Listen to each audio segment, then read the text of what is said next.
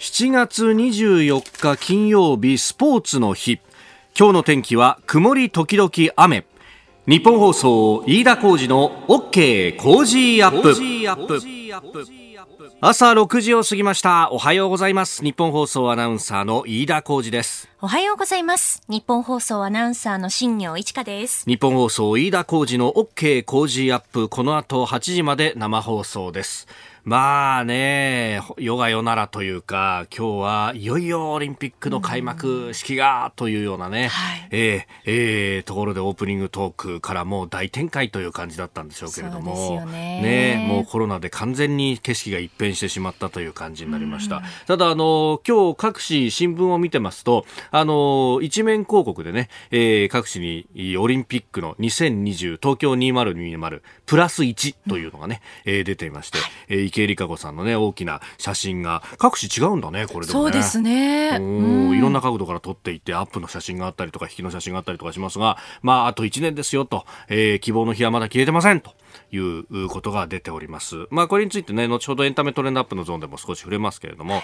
あの、本当だったら世界中からこう人が来ていたなっていうね、うえー、ところの、今日とか昨日とかなんですが、番組ではですね、えー、世界中からメールが届いております。あの、ちょっと前にウェブでアンケートを行いました。はい、で、そのこうね、あの、答えていただいた方の中から抽選で100人の方に、えー、オリジナルのグッズの新しいやつでマスキングテープを作ったんで、それをいち早くプレゼントしますよ、というふうに。で、あのー、結構、ポッドキャストで聞いてますとかね、えー、海外からも、えー、日本人の方が、えー、答えてくださいましたんで、えー、そこに対してですね、はい、何とかして送ろうと。これがまたね、コロナにおける郵便事情っていうのはこれで如実にわかるという、うん、あとは各地の治安っていうのも分かって、それこそですね、まあ、あの、大きな声では言えませんけれども、某、あの、中南米の国々とかですね、あるいはあの、アフリカの方の国々にお住まいの方がですね、あの、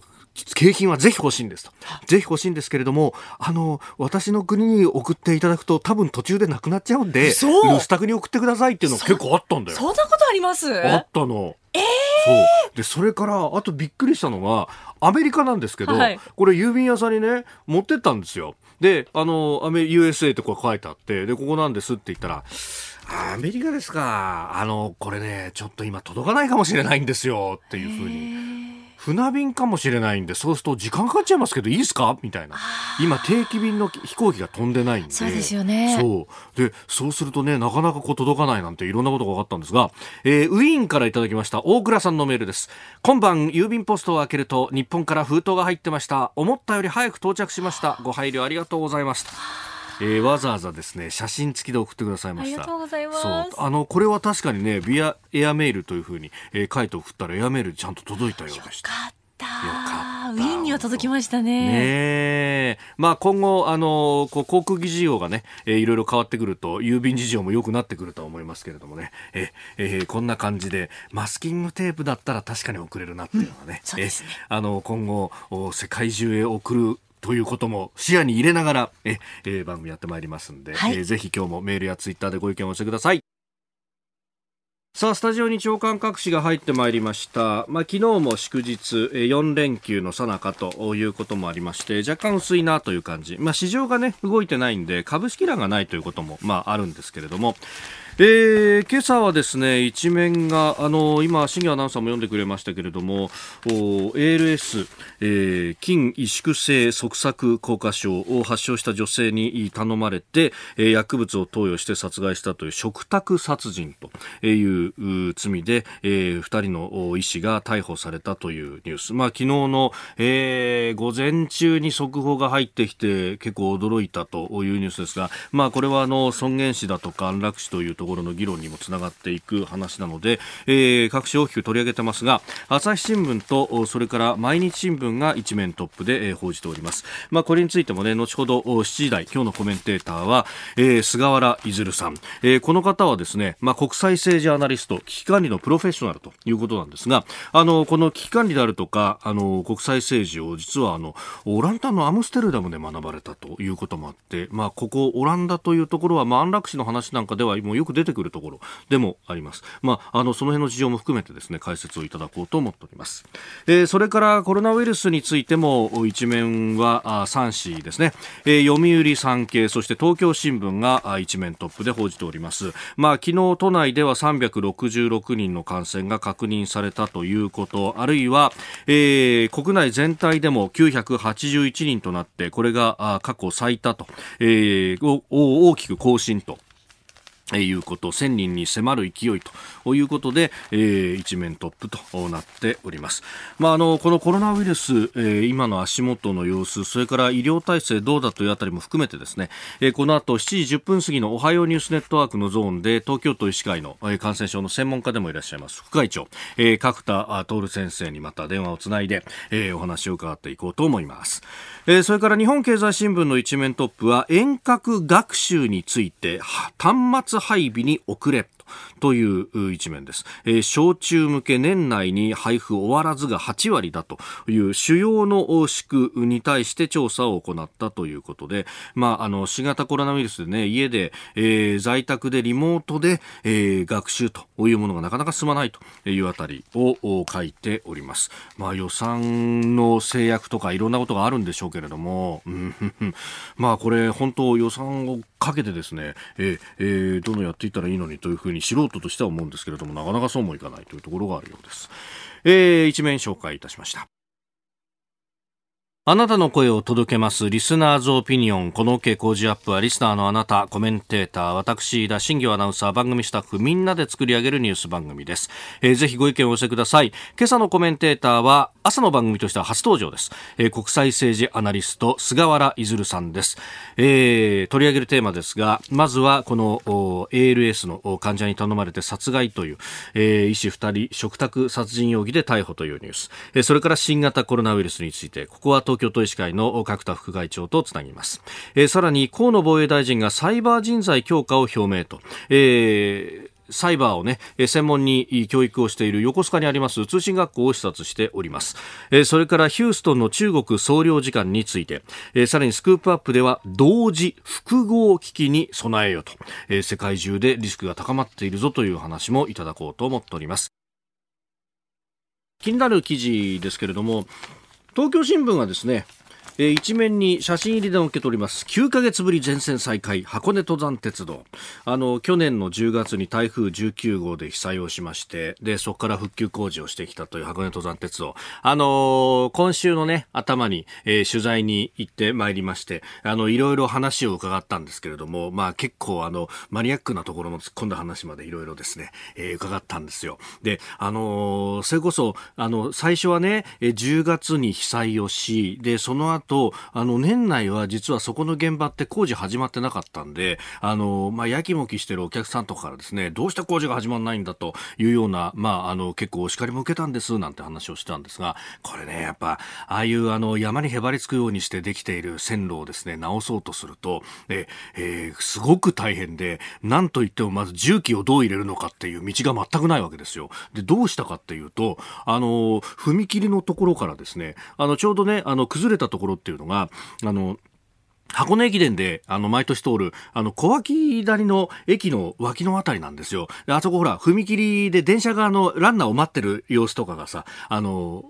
中継されたりなんかしますけれども、そこがちょうど、あの、まあ、その崩落現場からですね、まあ、1キロも離れてないところだったんで、えー、一旦線路を引っぺがして、そこをアスファルトでこう埋めて、で、えー、重機を上から持ってくるみたいなことをやったそうなんですね。で、そうして、まず足場を組んで、そこから、あの、剥がれ落ちた立橋を一個一個そこう整備していくという。だからね、あの、そこの作戦を練るのにものすごく時間がかかったっていうような話があったりとか、あとあの、バ代行をずっと続けてたんですけども、あの、秋は行楽シーズンで、もう紅葉が綺麗で箱根っていうところはですね、お客さんいっぱい来たんですけれども、じゃあそれをさばくのに、箱根登山鉄道のバスだけじゃ足らないということで、どうしたかっていうと、あの、神奈川県のバス協会の人たちがですね、協力してくれて、いろんな会社のバスをこう集めたと。でもね、これまたね、この法律の壁っていうのがあって難しかったっていうのが、この、あの、箱根登山鉄道も小田急グループなんですが、同じ小田急グループのバス会社には東海バスって会社があるんですよ。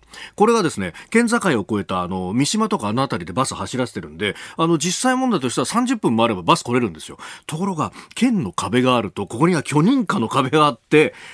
静岡にいる東海バスのバスはですね、神奈川県での営業はできないっていう。だから、カナ中バスだとか、あるいは京急バスとかが遠くからやってくることはできるのに、近くの東海バスは使えないっていうですね。まあ、あの、だいぶそれが、あの、災害対応ということでいろいろ特例があったそうなんですけど、最初はそういう壁にぶつかったなんていうね、話があったりとか、やっぱね、この法律の見えない壁っていうのがこの国には溢れてるんだなっていうことが、この災害復旧のたびにぶち当たると。ね、えー、今ちょうど、ちょうどと言ったらあれですが、あの、九州は、あの、の大雨の、ね、特別警報なども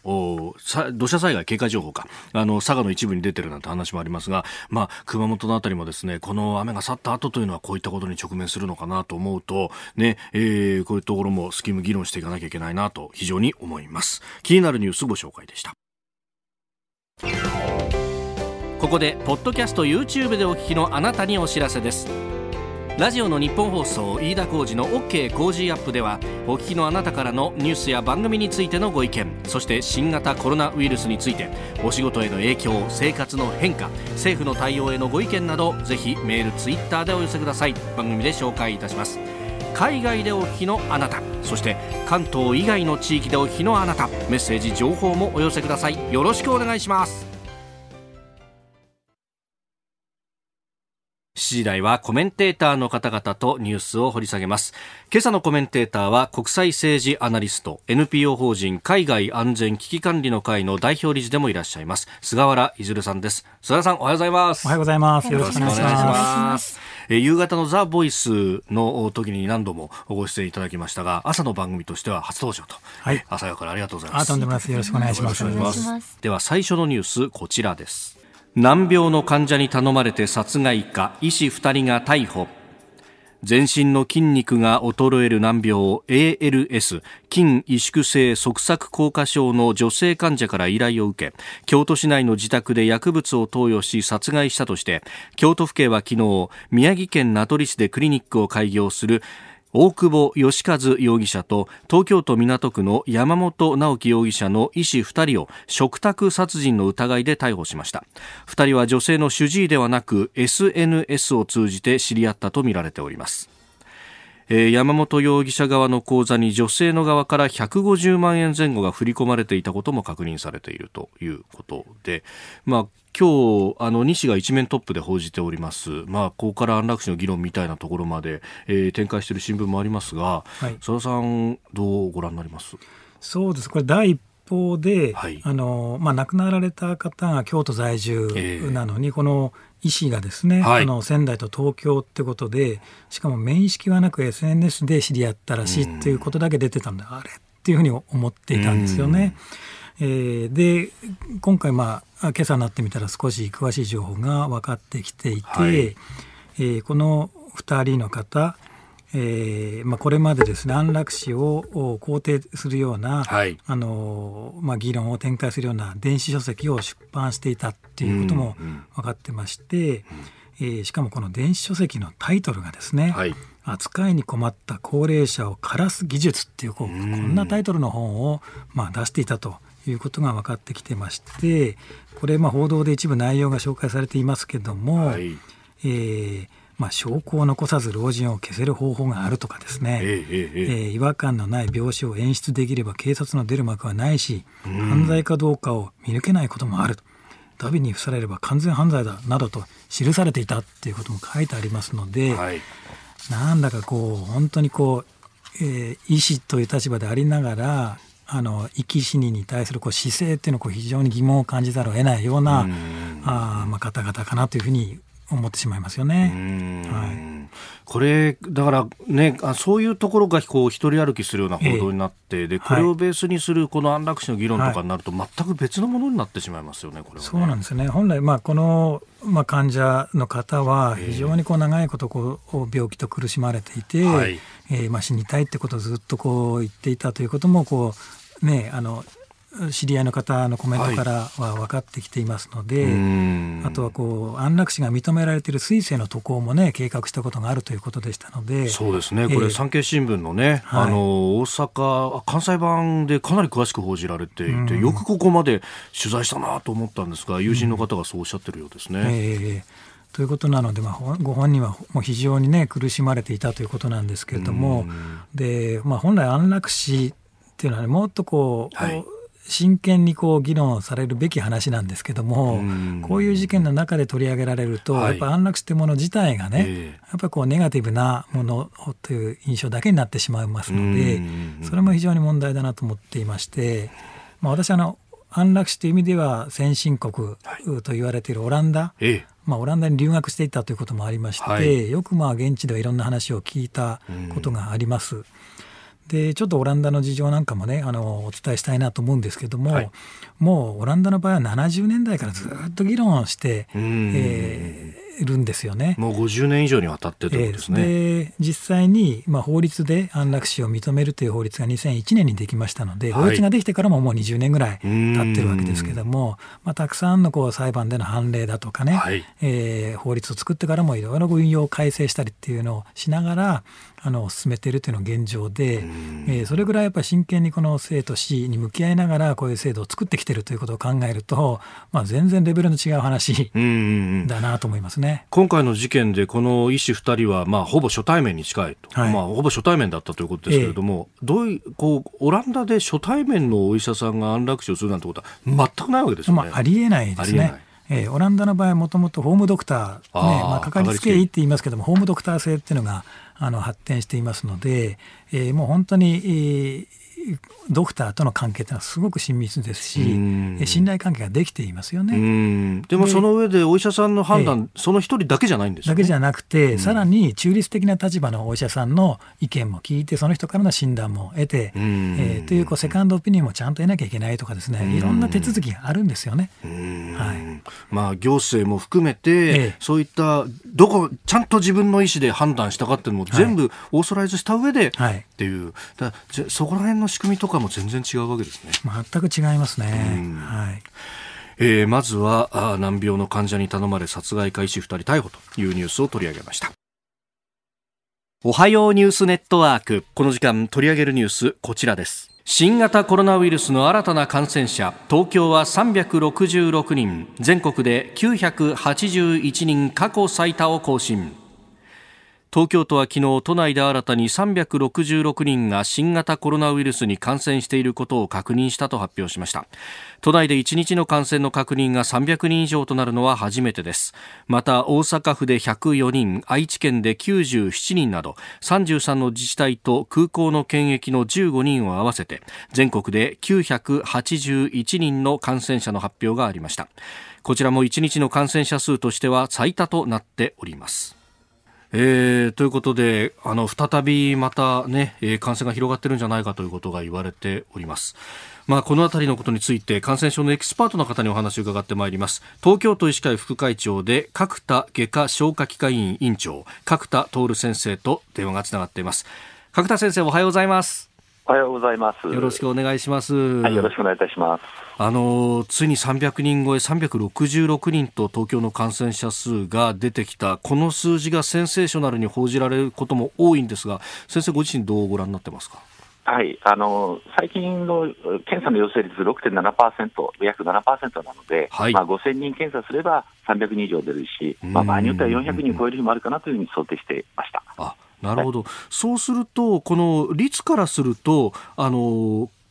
傾向は変わってないというような理解でよろしいですか？そうですね、まあ、あの感染者全体の数は増加していることは間違いないんですけど、えー、全体、全年齢層にどんどん広がっているというような爆発的な増加ではないというふうに考えます、ね、徐々にあの高齢の方にも広がりつつあるというようなことも指摘されていますが、これ、この傾向っていうものも、まあ、間違いはないですか？そうですね、当初は20代、30代が7割、8割だったんですけど、はい、昨日あたりでは60%ぐらいになって、まあ割と高齢の人たちも増えてますね。そうすると、高齢の方たちはどうしても重症化率が高くなるので、はい、やっぱりこれは気をつけなきゃいけないという状態ですね。うんそうすると、やっぱりあの若い人だとか軽症者はホテルにで療養していただいて、きちんと病床を空けるっていうような対応になっていくわけですか？そうですね、あのまあ、重症化率の低い若い人たちに対しては、あの他の人にうつさないっていう、しっかりしたあの対策のもとに、そういうホテホテル、ないしは自宅療養という選択肢も出てくると思います。うん。あの一時期2000を超える部屋数が用意されていたこの東京都のホテル療養ですけれども、だいぶ減ってきたということが報じられてますね、今後はどうされていくんですか？えあの知事もおっしゃってるように、また再びあのホテル療養を増やして、で2000床を目途に今増えさ、増えてる、増やさせてる最中ですね。うんであの日本総で朝6時から番組をやっておりましてその6時台に東京都医師会の尾崎会長もおっしゃったんですが、はい、コロナ専門の病院を作るべきなんじゃないかという指摘があります。これって具体的にこう動きとかってあるんですか？うん。あのまあ、当初から私たちはそれを主張してるんですけど、えー、まあ、あの動きはあるんですけど、なかなかそのコロナ病院となる現場の、ね、理解を得るのがちょっとなかなか時間かかっているというふうに思っております。あなるほど、うん、これね、大阪では実用化されてるというのを聞きますけど、なかなかやっぱ現場レベルではこれ、難しいところがありますか？そうですね、やっぱりちょっといろいろと、特にまあ院内感染なんかを起こしたところって、少しそういう気分的な、なんていうかな、トラウマみたいなのもある、やっと聞いてますね。なるほどね。でもやっぱ現場としては、すべての病院が少しずつ受け入れるよりも、こっちの方がいいんじゃないかというのは、常にあるわけですよね。あのもうその方が明確なんですね、あのこれらの方からそこへ運ぶという形、それで他の病院をまあ守るっていうかな、他の医療をちゃんとやっていただくということが必要ですね。うんさあ、スタジオには、えー、国際政治アナリストの菅原出さんもいらっしゃいます。あ、おはようございます。おはようございます。あの感染してからあの10日くらいして重症化するケースっていうのもあるというふうに伺っておりますけれども、はい、あの感染者が100名、200名超えするようになってからもう2週間ぐらい経ってると思うんですけれども、ええ、おそこからこう新たにこう入院したり重症化する患者の比率が増えてるとか、なんかそういう傾向で、えー、今の深刻度ってどういうふうに捉えればいいんでしょうか？そうですね、あのまあ、東京都が出している値、去年、昨日あたりで21重症者21名という数なんですね、はい、でこれはね、あの入院時のその判定なんですよ、ですから、ご指摘のように入院してからやっぱり重症化する人は必ず出てくるはずなので、やっぱりよよりあの高齢者はそういったことをきちっとあの可能性が高いですから、なきゃいけないということですね。うん。そうか、そうすると、そのあたりのこうまとまった数字っていうのは、まだ出てきていないというか、まあ、今までもそうですが、なかなかまとめきれていないということになるわけですか？うん、あのそうですね。入院してからのちょっと状態の変化は、えー、なかなか瀕死の関係もあって、うまく反映されてないと思います。なるほど、うん、そうか、まあ、これで一方でその患者数これだけ出ると、その人たちがどこで感染したのかっていうのを、これ、保健所の人たち一人一人調べなきゃならないですよね、ここの負担っていうのも結構厳しくなってきてはいないですかね。いやいや、それはあのご指摘の通りで、やっぱりこの感染症っていうのは、その濃厚接触者の接触歴って極めて重要なんですよね、その3密っていうことが感染する環境では大きいですから、ですからそれをこれだけ人数が増えてくると、保健所のマンパワーだとなかなか全部きちっと調べ上げるのは難しい状態じゃないかと思います。うん。どうなんですか、それよりもこう医療体制を例えばコロナ専門病院作るなりでこうしっかりとして、かかっても大丈夫だよっていう体制を作るっていう方に注力すべきなんじゃないかという指摘もありますが、これはいかがですか？えあのそれはもうそ、それはそれでちゃんとあの詰めております。やっぱりあの重症化の重症化した人たちをしっかりと受け入れられるあの施設をを保ちながら、全体の動きを見るということは重要ですね。なるほどさあ、あの、昨日、皆さん全国にいらっしゃいます、お医者様として、えー、今、訴えたいことありましたらお願いいたします。はい。あのまあ、やっぱり移動とかですね、旅行自体が感染リスクを上げるとは考えないんですね、ただ旅行行ったり移動すると、どうしてもそこで宴会したり、3密の状態を作ってしまう傾向がありますね。はい、ですから、引き続きあの個人の感染予防の行動、つまり3密を避けるとか、人と話すときはマスクをつけるとか、あとしっかりと手を洗うとい。うことを徹底していただきたいと思いますし、また、お年寄りと接するときはより一層注意していただくと。これは極めて重要だと思います。はい、わかりました。角田先生、朝からどうもありがとうございました。ありがとうございました。東京都医師会副会長、角田外科消化器科医院院長、角田徹先生に伺いました。えー、では続いて、えー、こちらのニュースですが河野防衛大臣がサイバー人材強化を表明と。あの昨日陸上自衛隊の通信学校というところを視察したということなんですがこのサイバー人材の強化、まあ、喫緊の課題と見て菅原さんいいですか？そうですね。あの本当に喫緊の課題だと思います。で実は私この陸上自衛隊の通信学校って今年の2月に視察に行ってるんですね。ブリーフィングも受けたんですけども、はい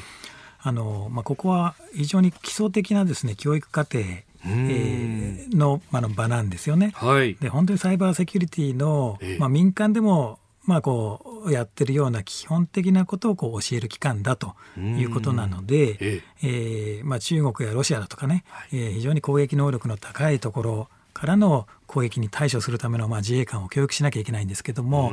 うん、おまあ、そういう人材を作るための本当に入り口というところで実際にはですね本当に軍事的な高度なスキルをつける、あの教育プログラムというのはまだまだ陸上自衛隊の中でも非常にまあこうあの、まあ、悪戦苦闘しているというのが現実なんですよね。はいあの2019年自体時点でサイバー部隊の規模はおよそ580人と言われています、はい、これで対抗というのが可能なんですかね。まあもう諸外国はもうはるかにこの何倍何十倍っていうぐらいのですね中国なんかは人材がいますので、はい、まあ、マンパワーっていうところでいうとまあ全然やはり足りていませんし、ん。特に日本の場合はですね、はい、これ最近2日ぐらい前だったかな読売新聞でも出ていましたけども。えーえーあの法律的にですねいろいろ問題があって、はい、えー、この分野でのこう能力をこうやっぱ高めるってこと自体がやっぱ難しいっていうのがあって例えばあの本来だったらサイバー攻撃での相手の攻撃を防ぐには、相手の意図を知らないといけないので、そのまあ、相手の要はサーバーにこうアクセスして、侵入して情報収集しなきゃいけないんですけども、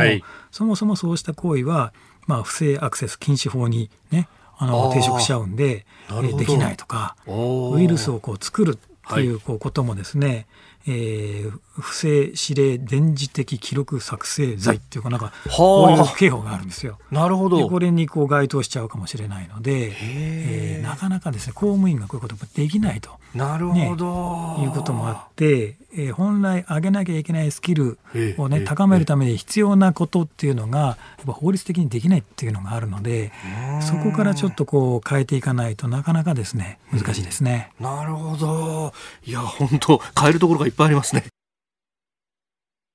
続いて教えてニュースキーワードです。ヒューストンの中国総領事館。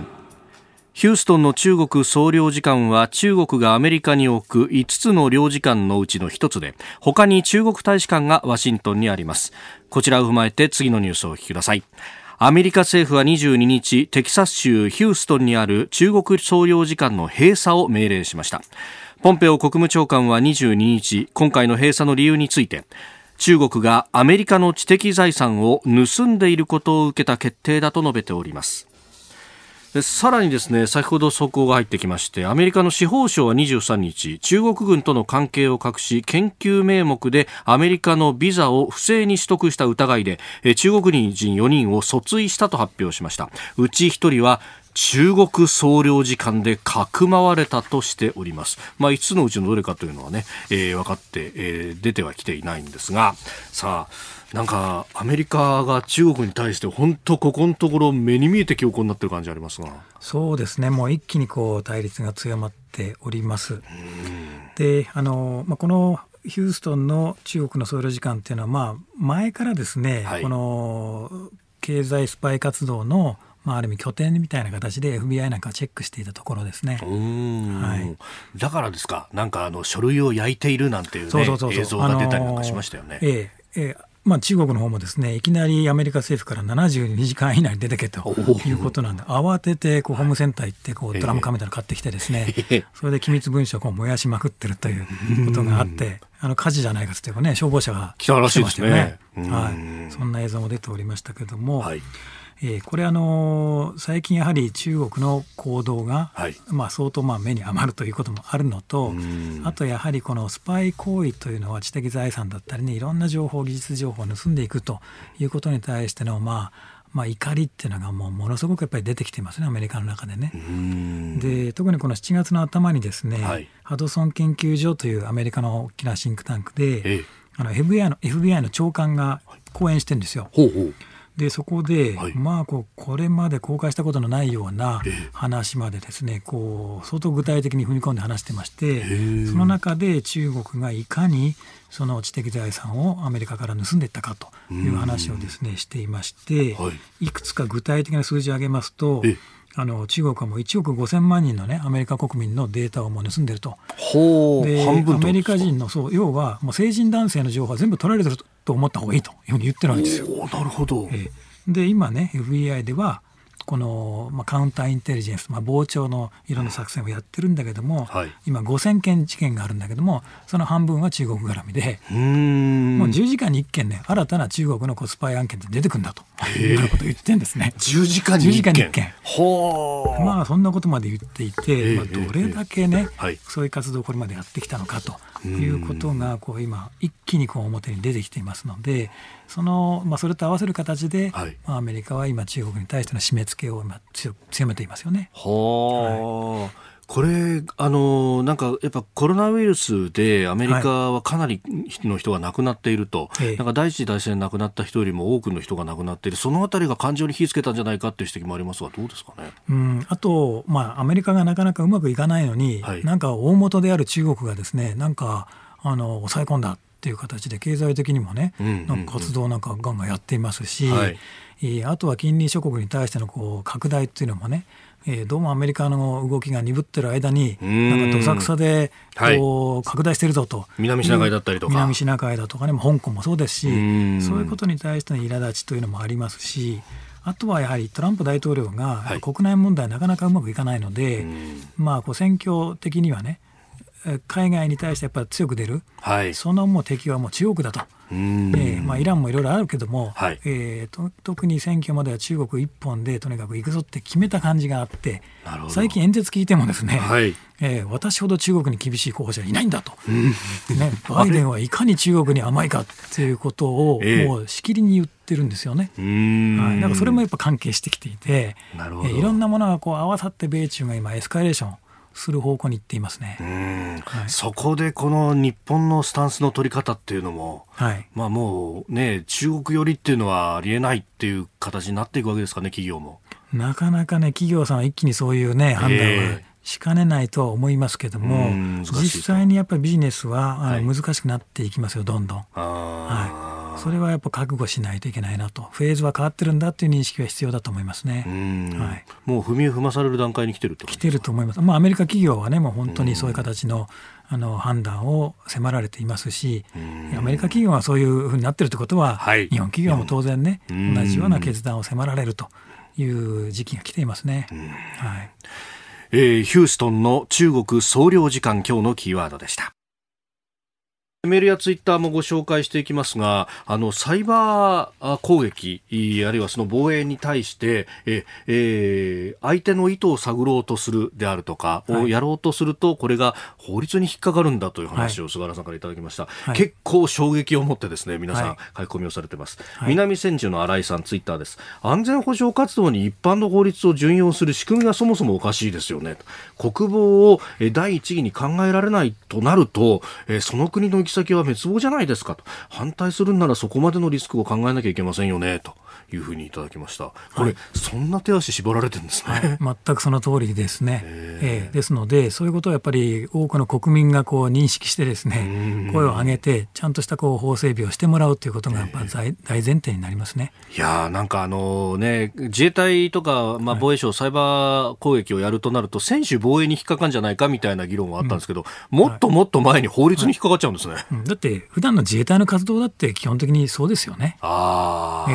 えそうですね、銃持ってたって、はい、ね、よっぽど条件が合わない限り撃つわけにいかないみたいなはい、どれだけやっぱり訓練に関してもね、えー、その制限が多いかとかっていうことは、やっぱり憲法から来てるんですけども、やっぱそういうことやっぱり認識しないと、守れないですよ。はいうん。続いて、ここだけニューススクープアップです。この時間、最後のニュースを、スクープアップ。同時複合機器に備えよ。今朝のコメンテーター国際政治アナリストの菅原出さん。一方で NPO 法人海外安全危機管理の会の代表理事も務めていらっしゃいます。で、えー、今提唱されていらっしゃいますのがこの危機管理の面も含めてですね同時複合危機に備えよというお話なんです。まず同時複合危機がどういうものなのか伺ってまいります。菅原さんあの、グローバルリスクアドバイザリーというね、えー、会社の代表も務められていらっしゃいます。で、そこで様々レポートも出されてますが、えー、これの中でも同時複合危機に備えようということを提唱なさっています。はい、これどういう概念ですか、はい。あのまあ、今、日本でもですね、はい、同時多発的な災害、複合的な災害っていうのがこう言われるようになって、新型コロナがある中で、まあ、すでに災害ななどが起きてますよね。でそれと同じように、はい、海外でもですね、えー、そのコロナの影響がある中で、えー、えー、いろんな他のリスクも高まっているので、え同時に、えー、いろんなこう非常事態が起きて、えー、複合的な危機が起きますよと。えー、いうことに対してのこうあの認識を深めてほしいというふうに思っておりましてあの、まあ、日本にいるとあんまりこう意識はしないんですけども、はい、世界を見渡してみますとこのコロナの影響で、ええ、こういろんな社会経済的なこうあの状況が悪くなっておりましてそれによって暴動だとか、はい、犯罪テロのリスクがもう今上がっています。あ国家のグリップが弱くなってる。弱くなっているっていうのもありましてあとやっぱ経済的な影響っていうのは大きいですよね。なるほど、えー、特にまあ日本でもこれだけ厳しいわけですから、はい、あの資源に輸出してる、ね、ええ、資源輸出に依存してる国だとか、うん、そもそも観光産業への依存度が高い国だとかね、はい、あとはあの中東なんかの国は、あの先進国だとかに出稼ぎに行ってその収入でねあの経済がっていう国もあるじゃないですか、そういうところはもう納期並み壊滅的な打撃を受けて失業率はものすごく上がっております。で日本と違ってそういう国はですねやっぱり政府からの支援も非常にこう少なかったり金持ち優先でねこう不平等だったりっていうこともあって、はい、弱者はもうほぼ見捨てられているわけですね。そうするとやっぱ政府に対してのこうデモだとか抗議行動、はい、ね、略奪だとかっていうことをしなきゃいけなくなってきますしあとはこういろんな形でこう貿易あの流通がねこう縮小していますから、はい、この不法な例えば麻薬のね取引なんていうのも縮小してるわけですよ。なるほど。そうすると、え今まではねそのここは俺の縄張りここは俺の縄張りでこう分け合っていたのが、はい、そのある意味その市場の取り合い小さくなった麻薬マーケットの取り合いでメキシコなどではカルテル同士のね、その抗争が激しくなって、そうすると今まではねそういった麻薬カルテル同士の抗争が起きてたって一部の地域だったんですけども、そうじゃなくて今までなかったような地域でもそういう暴力がね、こう流れてきて、はい。えー、先月先月もですね、ええ、そのメキシコシティの首都の高級住宅街、まあ、大使館だったり外国人がたくさん住んでるような場所、はい、そこでいきなりドンパチが始まっちゃったっていうことがあるんですよね。その影響なんですよ。なるほど、はい、これ高級住宅街とかって、ええ、やっぱりあの、ね、日本からの駐在の方とかも住んでらっしゃると思いますが、この特に治安には気を使って治安のいいところに選んで住むとい。うことをやってますよね。そこがこうドンパチの場になってしまう。なってくるっていうようなことも実際に起きておりますしあとはこれほとんど日本で報じられませんけども、はい、イラクではまた IS、ねええ。イスラム国テロ組織が、まあ、息を吹き返していますよね。あれあそこってそのあのトップと言われたバグダディという人確か殺害されたって話ですよね、まあ、ほぼあの壊滅状態までこう弱体化していたんですけども、はいこのコロナがこう流行りだしてから、そもそもアメリカ軍がですね、はい、イラク軍へのこう訓練、フランスもイギリスもやってたんですけども、うんうんうん、みんな自分の、ね、国のコロナが大変なんで、はい、撤収したり縮小したりしているわけですね。でその軍の中でも、その感染があの広がったりしていますので、えー、そもそもやっぱテロ対策なんかもこうあ人を下げなかったり。制限されちゃっているんですね。である意味イラクにおいては IS がまた復活するためのこのある意味こうスペースというのがこう、はい、できてしまってもう数か月もそういうのを作っ続くとですね、えー、やっぱ息吹き返していくんですよね。そういうもんなんですか？はい、えお金とかってどこから出てくるんですか？あのお金はですね、あの今までずっと貯めたりしてたのが結構あるんですよ。まだ残ってるんですね。まだ全然残ってる部分がありますし、あとはそのやっぱりいろんな形の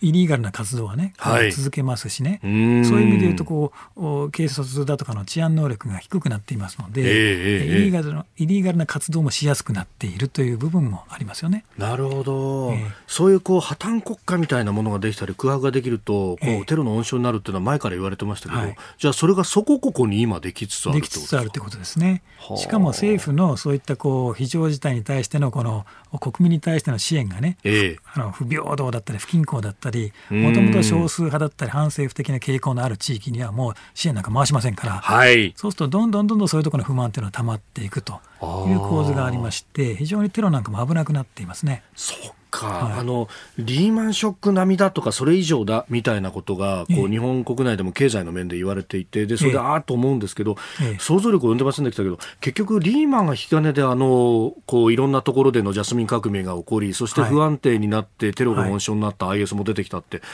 全部つながってますもんね、ね、同じことが起ころうとしている。あとはですね IS なんか最近プロパガンダで言ってるのは、はい、そもそも共産主義の,、ね、あのイスラムとは敵の中国であのウイルスが流行り、その後イランですよ、シーア派のイラン、はい。ね、IS からすると敵のイランで流行り、えー、その後イタリアですよ、ローマ、キリスト教の総本山のところで流行り、はい、で最後、本丸のアメリカで流行りと、えー、これ、アッラーのね、えー、アラーの神の,、はい、あの助けであると。おぼし飯だと、えー。ということで、えー、今こそ我々が復活すべきだっていうプロパガンダをやっているわけですよね。これがまた、周りの状況を見ると説得力説得力があるんですよ。はい、で自分たちが復活するためのね、はい。えー、その手助けをしてくれた